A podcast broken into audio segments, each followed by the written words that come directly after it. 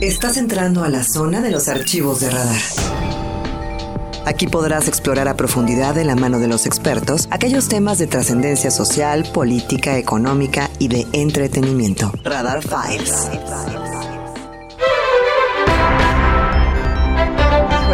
Estoy muy emocionada porque tengo el gusto y el honor de tener en esta cabina de Radar News tercera emisión al mismísimo Josué Guerrero, quien es el secretario particular del gobierno estatal. ¿Cómo estás, mi querido Chepe? Qué gusto verte. Diana, yo de verdad encantado de estar aquí contigo. Sabes que te tengo mucho cariño y sobre todo muy agradecido por el espacio. Oye, que no podemos iniciar esta entrevista si no mando un saludo que este me, me pagaron de 200 pesos para Mary Ann, eh, que me dijo, antes de iniciar la entrevista, quiero mi saludo. Entonces, Mary Ann, ya está cumplido. Ahí está el cash cash, porque yo vendo saludos. Entonces, Oye, 200 ¿y, y si yo mando uno también me lo cobras? o Ah, no, pues tú decides ¿No? según tu, tu OnlyFans. ¿Qué es eso?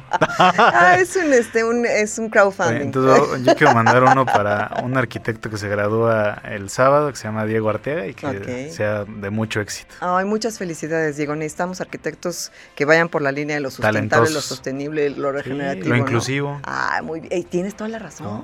Pues Diego, confiamos en ti, mi querido Diego. Muchas felicidades. Una vez que terminamos los saludos, pasamos con la conversación. mi querido Josué, eh, esta primera parte me gustaría dedicarla a ti.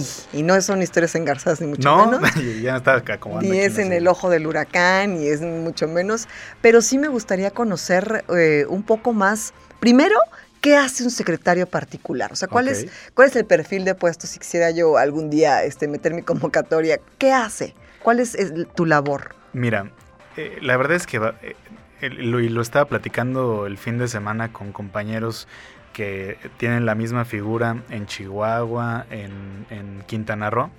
En La terapia es que- breve, ¿no? Así, Sí, un poco, sí. fue, fue un grupo de apoyo. No, coincidimos en un evento del partido, pero la verdad es que en cada estado es, es algo distinto. En. Querétaro lo que te puedo decir es que a un servidor me toca organizar la agenda del gobernador. Y esto pues tiene por supuesto una lógica, tiene un, una estrategia, por así decirlo, y sobre todo una visión que es la del propio gobernador, que es decir, vamos a hacer que su tiempo sea lo más eficiente posible para poder optimizar eh, todo el trabajo que se hace y maximizar los resultados. Te voy a poner un ejemplo, él siempre nos ha dicho que una reunión de más de una hora ya no es reunión de trabajo, es convivencia. Entonces, a mí me toca decidir, o bueno, poner sobre la mesa qué reuniones son las que debe tener el gobernador, cuáles son prioritarias, cuáles tienen un seguimiento mucho más constante, cuáles son los puntos que él quiere tocar con mayor frecuencia, porque son cuestiones muy importantes para el Estado, e igualmente los eventos, ¿no? Tratar de llevar hoy un equilibrio. Una premisa muy importante que tuvo el gobernador con todo el gabinete y, y conmigo en la, en la cuestión de agenda fue, por ejemplo, quiero estar muy cerca de San Juan del Río y hemos ido constantemente a San Juan del Río y cuando en algún momento por alguna razón se me llega a pasar ahí alguna semana, pues me jala las orejas y me dice, oye, quiero regresar a San Juan del Río, pues vamos a San Juan porque aparte estamos llevando muy buenas noticias. Entonces es coordinar su agenda, asegurarnos que el tiempo sea aprovechado de la mejor manera. De mí dependen otras áreas como giras y logística, que se encarga de ver que los eventos pues estén bien armados, que la gente esté bien atendida, que los funcionarios estén bien acomodados. Este, también la parte de relaciones públicas y también una parte eh, que recientemente se reincorpora al área de la Secretaría Particular es la parte de atención ciudadana que igualmente la estamos reestructurando y vamos a estar presentando próximamente un plan integral de atención ciudadana que igualmente trae toda la visión del gobernador Curi, que es hacer que el ciudadano tenga la mayor cantidad de canales posibles para comunicarse con el gobierno. Que ahí yo fui testigo presencial, ¿eh? Debo decir que estábamos en un evento en Corregidora y yo estaba Así sentada es. atrásito de Chepe. Y entonces veo como llega el gobernador y bueno, naturalmente la gente se acerca a hacer sus peticiones, a hablar con él, a, a querer decirle pues sus necesidades y automáticamente de la nada emerge Chepe a pues atender a toda la gente, ¿no? Y hasta que no atendiste a toda la gente que se te acercó, bueno, pues terminó ese proceso y se pudo dar continuidad a lo que seguía, pero miren, yo con estos ojitos, con todo y gafas, vi cómo efectivamente, por decir una cosa, ¿no? Hay muchas otras formas de comunicación y de que la gente tenga contacto, pero Así está bien es. que se haya, pues de alguna manera, vuelto a, a darle fuerza a esa parte, ¿no? Sí, y fíjate que, digo, esto no es algo nuevo, o sea, se ha venido Claro. haciendo muchos años. La diferencia o lo que nosotros queremos implementar es que haya, como te decía, no solo el que tú te puedas acercar al gobernador en un evento, sino que lo puedas hacer a través de las redes sociales, a través de un número telefónico único, a través incluso de aquí con ustedes que tienen una audiencia amplísima. cuando, cuando escuchamos este alguna solicitud que les hacen al aire, alguna queja, sugerencia, petición, etcétera, todo esto lo estamos monitoreando y la intención es que podamos tener una capacidad de respuesta importante para decirle al ciudadano, sabemos que está solicitando esto a través de las redes del gobernador o del secretario fulano o del gobierno del estado de Querétaro o te escuchamos en un noticiero de radar, pedimos tus datos, nos estamos comunicando contigo, pero no solo eso, también te vamos a dar un folio para que tú puedas darle seguimiento a esa petición que hiciste y sepas en qué parte del proceso va. Desgraciadamente todavía seguimos teniendo eh, una burocracia importante. Esto también estamos buscando cambiarlo. El gobernador acaba de anunciar... ¿Es con la mejora regulatoria? Exactamente. El gobernador acaba de anunciar un, plan muy ambicioso de, mejora regulatoria y vamos a buscar simplificar los trámites. Pero de todas formas hay cuestiones que se tienen que seguir haciendo paso por paso, digamos. Todo lo que queremos es que el ciudadano pueda consultar con este folio en qué proceso del trámite va su, su petición, su, su pregunta, su sugerencia, su, su gestión y que puedas estar seguro de que le estamos dando seguimiento y que lo vamos a concluir. Es decir, hay toda una etapa del proceso y la conclusión debe ser satisfactoria para el ciudadano. Entonces, a grandes rasgos, esos son partes de las áreas que quedan dentro de la Secretaría particular. Así es, a grandes rasgos. Oye, y antes, digo, en campaña o desde antes que se empezó con el proyecto de, de Mauricio Curi, gobernador, ¿ese era tu deseo? O sea, tú estabas así, querido Santa, si, gana Mao, a mí me gustaría. O simplemente se escogen las, los perfiles según las necesidades de, pues de la actividad. ¿Cómo, es ese proceso? ¿Cómo fue para ti? Mira, para mí en lo personal sí fue un poco de las dos. Yo tengo siete años trabajando con el gobernador y en esos siete años esta es la tercera vez que soy su secretario particular, digamos, lo fui en la campaña de corregidora, lo fui después brevemente en el paso por el Senado, pero ahí les decía que yo era como un, comodín porque era, pues hacíamos de todo, en campaña no tienes los recursos, por supuesto, que tienes o la infraestructura que tienes en el gobierno, entonces pues hacemos de todo un poco y, pones sillas y acomodas cosas y este y ayudas en todo lo que puedes. Claro.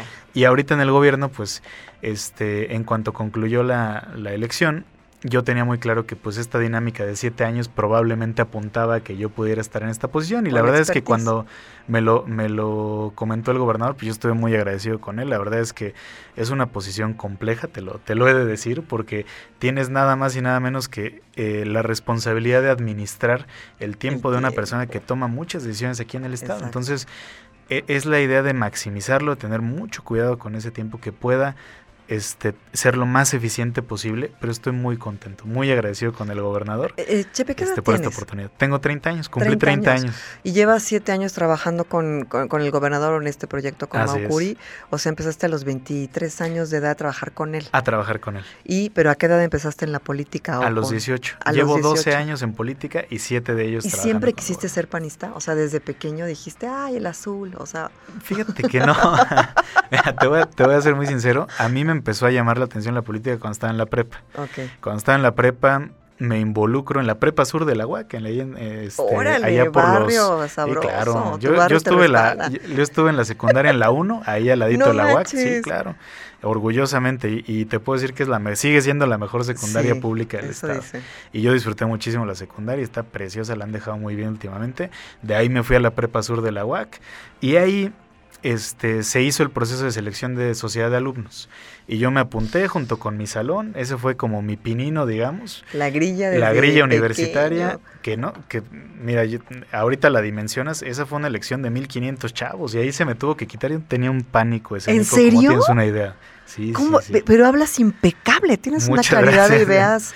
Pues mira, ahí se me tuvo que quitar porque pues dije, mira, a ver, me llama la atención la política, siempre me encantó la historia y dije, si me encanta la historia, pues me quiero apuntar para que un día pueda ayudar a escribirla un poquito. Oh. Entonces dije, me voy a meter a esto de la sociedad de alumnos. Epitafio, ¿no? Ya. apúntale, apúntale. Apúntalo, Pedro. No, pues dije, me tengo, que, me tengo que meter y si me quiero meter, pues no me puede dar pánico hablar frente a 50 chavos, pues ni modo. Y, y, así, como esos bebés que avientan al mar a ver si nadan. así, así aprendí yo. así me la aventé y salió bien, afortunadamente ganamos ese proceso. Y la adrenalina dijiste, me gustó. Me gustó, me quiero meter. Y, un buen maestro, muy amigo mío ahora, me, me, sugirió, me dijo, métete un partido. Era el 2008.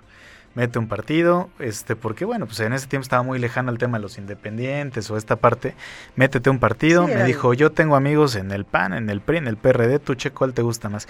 Y en mi casa nunca estuvieron afiliados al PAN, pero no les gustaban otras corrientes políticas. Y entonces era lo que yo escuchaba, lo que yo escuchaba, y mm. de todas formas me puse a investigar, investigué los principios o digamos la doctrina del PRI, no me gustó, e investigué la del PRD, no me gustó, y cuando investigué la del PAN, empataba mucho con lo que yo quería. Eh, empataba mucho con mis ideas. Y aparte de eso, era la única que te ofrecía un espacio de participación juvenil mm. en su página. Ahí decía enorme, acción juvenil. Y dije, esto me llama la atención. Me acerqué y me quedé. Y de eso ya tiene 12 años. Oye, ¿y estaba ya Ricardo Anaya como dirigente juvenil o quién estaba como No, Ricardo Anaya era dirigente no, fíjate, yo llego al PAN. Ricardo yo llego al PAN en el 2009 y yo llego en agosto, cuando habíamos perdido la elección. Cuando la gente se estaba yendo del PAN. La gente estaba yendo del PAN porque sabían que o los iban a correr del gobierno o porque no iban a tener una oportunidad del gobierno. Y ahí fue cuando yo llegué, tenía 18 años y fue, yo creo que la mejor escuela. ¿eh? Ver al PAN en una situación de crisis, en una situación de tener que repensarnos, de reconstruirnos, de tener un edificio rentado, porque no era nuestro, nos rentábamos tres pisos y de solo rentar uno, porque aparte nos habían puesto una multa. Este, y de que la gente se iba, era, era para qué. Es de cuando estaba en el centro histórico, ¿no? ¿O dónde estaba? Esa oficina sí era propia, fíjate, pero no, mm. era la de constituyentes enfrente de lo que hoy es ah, Plaza La Victoria. Ya, ya, ya, tienes razón. Ahí llegué. Y ese fue, yo creo que de mis mejores aprendizajes. Yo llegué, hay una frase de, de Castillo parece que dice, yo no me, no me quedé, no llegué en los tiempos fáciles y no me fui en los tiempos difíciles. Que ahí está todo el aprendizaje. Así Estamos completamente en vivo platicando con Josué Guerrero, secretario particular del gobierno estatal. Vamos a hacer una pausa, regresamos. Si tienes preguntas, comentarios,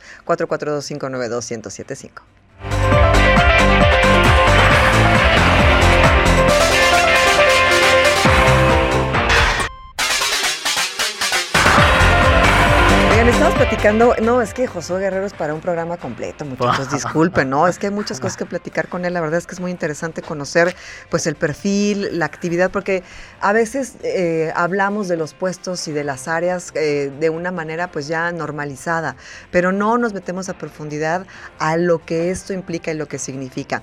Ya en el ejercicio, este mi querido Chepe, pues ha sido todo un reto, ¿no? Lo hemos platicado en otras ocasiones fuera del aire y el, la llegada de Mau Curi en su misma toma de protesta, pues fue directo a la acción, ¿no? Yo sé que Mau es una persona que se levanta muy temprano. sé que es una persona que no tolera la impuntualidad. Y sé que a muchos los, los trae, pero correteados. No voy a decir robres. Este, ¿Tú sabes quién eres? No, pero, pero es un hombre pues acostumbrado a chambear para una empresa, pues, o sea, y ahí el que no se levanta no come, ¿no? Así es. Entonces, eh, me gusta esa actitud que tiene el gobernador, es un hombre que va a la calle, que habla, que se acerca, eh, muy, muy cercano, te hace sentir como que eres cuate, y creo que ese es uno de los atributos más importantes, entre otros, por supuesto, de la capacidad de Mau. ¿Cuáles han sido los retos principales de estos pues ya que son 60 días de ejercicio ya en el gobierno estatal, eh, Chepe. Fíjate que eh, creo que por supuesto y se vio en el arranque tuvimos que enfrentar una contingencia donde más de 11, 11 municipios se vieron afectados por lluvias impresionantes aquí en el estado, pero también alrededor.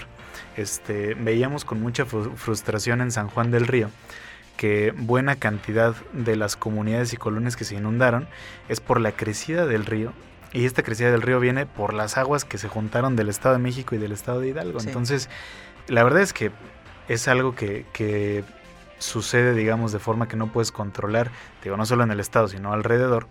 Y la verdad es que se vieron afectadas muchas personas. E, e, ese fue el reto, yo creo que más importante de estos días, porque fue, arranca el gobierno, este, y lo comentamos hasta de de, carrilla un poco. Hubo secretarios que no nos sentamos en nuestra oficina hasta unos cuatro o cinco días después porque todo era calle, todo era, a ver, la indicación del gobernador el primero de octubre, me habló a mí a las 5 de la mañana y me dijo, a ver, cancélame las tomas de protesta a las que yo iba a ir porque necesitamos ir a San Juan del Río y a Tequisquiapan donde la contingencia está durísima. Y después tuvimos otra vez lluvias el siguiente fin de semana y volvió a haber problemas graves en Corregidora, aquí en la capital, en estos municipios se agravó un poco la situación. Entonces fue meternos de lleno y la indicación de él fue suspendan lo que traíamos, digamos, de planeación de estas primeras dos semanas o este primer mes. Vamos a atender la contingencia y después ponemos todo en marcha. Eso por supuesto creo que su, este, significó un segundo reto que fue adaptar la planeación que ya teníamos a estos meses y ponerlo a hacer a marchas forzadas. Y lo hicimos todas las áreas. Lo hizo él con su agenda, pusimos una agenda más intensa de la que teníamos. Lo hicieron el resto de los secretarios tratando de aplicar con mayor prontitud este plan de 100 días que eh, él anunció desde su toma de protesta. Obras, prácticamente tenemos una obra distinta por día, tanto de infraestructura como de renovación de planteles educativos fue implementar acciones en materia de salud, en materia de desarrollo sustentable, anunciar nuevas inversiones, es decir, todo este paquete de, acciones que traíamos muy bien planeadas para estos 100 días día por día, lo tuvimos que ajustar, pero creo que ha venido funcionando bastante bien. Ahorita platicamos de la mejora regulatoria, esa era de las primeras acciones que íbamos a anunciar y la acabamos anunciando hace un par de semanas. Entonces, la verdad es que fue la orden del gobernador fue atendamos lo inmediato, lo urgente y vayamos este, concentrándonos en cuanto vaya saliendo todo esto en todo lo demás. Acaba de entregar el secretario de Desarrollo Social Agustín Dorantes los últimos apoyos en las comunidades más afectadas en San Juan del Río, después de todo un seguimiento muy constante que se hizo con los colonos. Entonces, creo que el balance... Eh, digo, eh, dice, ¿cómo dice el gobernador? Que este elogio en boca propia es vituperio, pero, pero creo, eh, tratando de ser objetivos, que el balance es positivo, que por lo menos el balance que nosotros buscamos, que fue darle una respuesta eficaz al ciudadano, nosotros lo vislumbramos como un tema positivo en estos meses que llevamos ya en el gobierno. Les tocan temas durísimos, eh, eh, blindaje de seguridad, que fue una, propuesta de campaña, eh, movilidad inclusiva y sustentable, que también es un tema durísimo, crecimiento económico, después de 20 meses de, pues un no retroceso, pero sí una baja velocidad en el crecimiento derivado justamente de la pandemia y bueno, pues el, recorte de presupuestos por parte de la federación y, la cuestión también de derechos humanos, ¿no? Hay muchos temas en derechos humanos, ya pasó lo del matrimonio igualitario, pero hay varios temas que están ahí resonando y que en algún momento tendrán que llegar a la mesa de discusión. Entonces, los retos que vienen son complejos, mi querido Chepe. Sí, más en un estado como, como Querétaro, y lo digo con todo respeto para el resto de las entidades federativas, pero un estado que crece en población como crecemos nosotros, que crece igualmente, afortunadamente, a la par, de manera muy dinámica en la parte económica, pero esto también empieza a representar otro tipo de retos. Tú lo decías ahorita, el blindaje en seguridad, es decir, si el Estado prospera, y empieza a llegar cada vez más gente, pues desafortunadamente llega gente que no quisiéramos que llegara pero llega. Entonces hay que estar preparados para ello. Si hay mucho más población, entonces hay una demanda más grande de transporte público, entonces hay que hacerlo más eficiente. Si llega a vivir más gente, entonces eso significa que va a instalarse en nuevos fraccionamientos o en nuevas localidades y eso también representa llevarle servicios a esa, a esa colonia o a esa comunidad. Entonces representa mayor reto en infraestructura, que las calles estén bien diseñadas, que estén en buenas condiciones. Representa también eh, dar una mayor oferta en cultura, en salud, en deporte, es decir, el gobierno tendría que estar creciendo a la par del crecimiento de la población. Ese es uno de los retos más importantes porque aunque Querétaro es de los estados que mejor recauda, desgraciadamente nunca es suficiente. Siempre lo dice el gobernador, tenemos más proyectos que dinero. ¿No? A veces es muy curioso porque en foros o, en pláticas con los ciudadanos dicen, es que ¿por qué no han pensado en una planta de tratamiento de arriba? es que sí la hemos pensado, pensada está, tenemos hasta el proyecto, el tema es el financiamiento de repente es complicado. ¿Y por qué no han pensado en hacer un puente aquí? Sí lo hemos pensado y tenemos también el proyecto, pero ahí va. Entonces, creo que eh, los retos siempre van a estar. Un gobierno que, que no tenga retos pues no existe, pero Creo que la diferencia está en de qué manera los afrontas. Y aquí el tema del gobernador ha sido una indicación de afrontarlos de manera seria, profesional. Eh, si tú ves su gabinete, es un gabinete que está, yo creo que muy bien equilibrado. Tiene muchas mujeres, afortunadamente, y son mujeres talentosas, preparadas, que tienen experiencia amplia en sus, en sus ámbitos. en las compañeras que tenemos ahí, mira, Martina Pérez Rendón, que lleva muchos años en la Secretaría de Salud, es toda una profesional en el tema. Marta Soto en, educación, que también es reconocidísima catedrática y como una experta viene de ser rectora en una universidad. Este, Virginia, que es muy joven, pero sin embargo también tiene ya una trayectoria amplia en participación eh, social. Es decir, tenemos mucho, mucho expertise en el, en el gabinete, por supuesto en los compañeros hombres también, pero creo que es un gabinete muy equilibrado, que está entendiendo y estamos, por supuesto, acompañando al gobernador en esta dinámica que, como decías, es muy acelerada. Él se despierta muy temprano. Sí, yo sé. Y nos empieza ahí a, mandar este temas, ¿no? ya revisaron tal tema, ya revisaron esta cuestión, cómo va este otro tema, y pues nos aceleramos todos. Entonces, ahí vamos, él, él trata de hacer rendir mucho el día. Este, de las jornadas, por supuesto, pues son extensas, pero no extenuantes, este, y logramos o Sobre tratamos. todo productivas, ¿no? Exactamente. Oye, me encantaría que vinieras, este, digo, yo sé que el trabajo a veces no lo permite, pero bueno, pues cada cierto tiempo, porque la verdad es que es, muy agradable y sobre todo, pues sí es, es eh, enriquecedor tener una conversación contigo, mi querido Chepe. Para cerrar la, entrevista de esta ocasión, cuando pasan estos seis años de, de gobierno, ¿con qué frase te gustaría que recordaran tu trabajo? O sea, que dijeran, eh, Josué Guerrero, Chepe fue... ¿Qué te gustaría? A mí me gustaría que, lo pudieran decir como que fue, primero que nada, atento. Creo que la primer obligación que tenemos eh, cualquier servidor público es la de escuchar, la de estar abiertos a escuchar, la de recibir a una persona y atenderla. Entonces, que fue atento y que fue resolutivo. O sea, que no se quedó en eso. Pues ahí está, grábenlo muchachos, ¿eh? grábenlo para dentro de seis años. Muchísimas gracias. No, hombre, te muchas gracias. Yo muy agradecido, de verdad, contigo, con mucho cariño y muy agradecido por el espacio. Luego seguimos platicando porque sí está, está sabrosa la Historias engarzadas. Historias engarzadas. Hasta aquí un capítulo más, espere la parte 2. Gracias, buenas noches, gracias al equipo, Mauricio González, Ángel Sánchez, Itzel Alvarado, gracias. ¿Qué dije? ¿Dije algo mal? Dije Mauricio. Ay, dije, ¿qué dije? ¿Qué dije? Porque luego me ataranto gracias, hasta mañana y muy buenas noches.